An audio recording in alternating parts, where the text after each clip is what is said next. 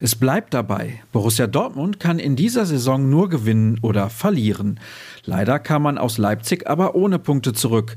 Die Gründe dafür liegen auf der Hand. Dennoch wirft die Leistung Fragen auf. Wir versuchen sie zu beantworten. Willkommen zu BVB Kompakt. Mein Name ist Sascha Staat und ich freue mich, dass ihr reinhört.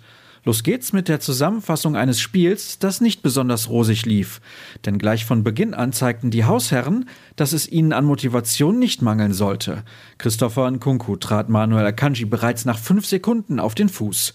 Eine erste Duftmarke war so gesetzt, RB gab klar den Ton an. Fast eine halbe Stunde war absolviert, als Nkunku mal wieder nicht zu halten war, Gregor Kobel umkurfte und ins leere Tor einschob.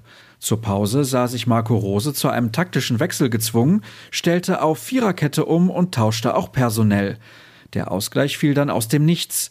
Thomas Meunier bediente mit einem tollen Zuspiel Marco Reus, der sich die Gelegenheit in der 52. Minute nicht entgehen ließ. Das Problem? Es blieb die einzige wirklich nennenswerte Szene.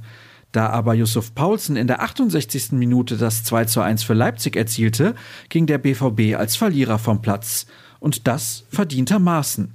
Gregor Kobel war entsprechend bedient. Das ist natürlich Kacke. Gerade in der ersten Halbzeit war das nichts. Wir haben kein gutes Spiel gemacht. Man hat gemerkt, dass wir gegen Ajax viel Energie investiert haben. Man muss keine Ausreden suchen, aber man muss es auch ansprechen, denn es ist einfach so. Die Schärfe und Spritzigkeit, die es gebraucht hätte, war einfach nicht da. Marco Reus sah das genauso. Die erste Halbzeit kann man gleich vergessen. Dann waren wir besser und vor allem auch aggressiver. Wir bekommen dann ein saudummes Gegentor, das war viel zu einfach. Wir waren aber insgesamt zu langsam, das war zu wenig. Nichts zu holen gab es auch für die Amateure, deren Niederlagenserie sich fortsetzt. Gegen den SV Meppen unterlag man im Stadion Rote Erde mit 0 zu 1. Schon nach einer Viertelstunde schloss Krüger für die Gäste nach einer feinen Kombination erfolgreich ab. Sein Treffer bescherte der U23 die vierte Pleite in Serie, wodurch die Maßenelf in der Tabelle auf den elften Platz abrutschte. Erfreuliches können wir zumindest von der Jugend vermelden. Die U19 war im Juniorenpokal beim FC Karl Zeiss Jena gefordert und gewann dort mit 3 zu 1. Ein Eigentor sowie ein Doppelpack von Bradley Fink stellten den Sieg sicher. Die Mannschaft von Mike Tullberg steht nun im Viertelfinale. Was passiert heute? Wir würden gerne vom Auslaufen berichten, wie es ganz klassisch heißt. Allerdings stehen die Anreisen zu Länderspielen auf dem Programm. Unter anderem sind Marco Reus und Julian Brandt mit dem DFB-Team unterwegs.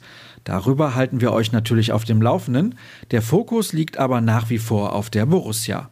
Und damit verabschiedet sich dieses Format in eine gut zweiwöchige Pause. Weiter geht's am 20. November, wenn die Rose 11 den VfB Stuttgart empfängt. In der Zwischenzeit soll es aber an einer ausführlichen Portion schwarz-gelber Infos nicht mangeln. Die bekommt ihr auf ruhrnachrichten.de und selbstverständlich auch bei Twitter und Instagram.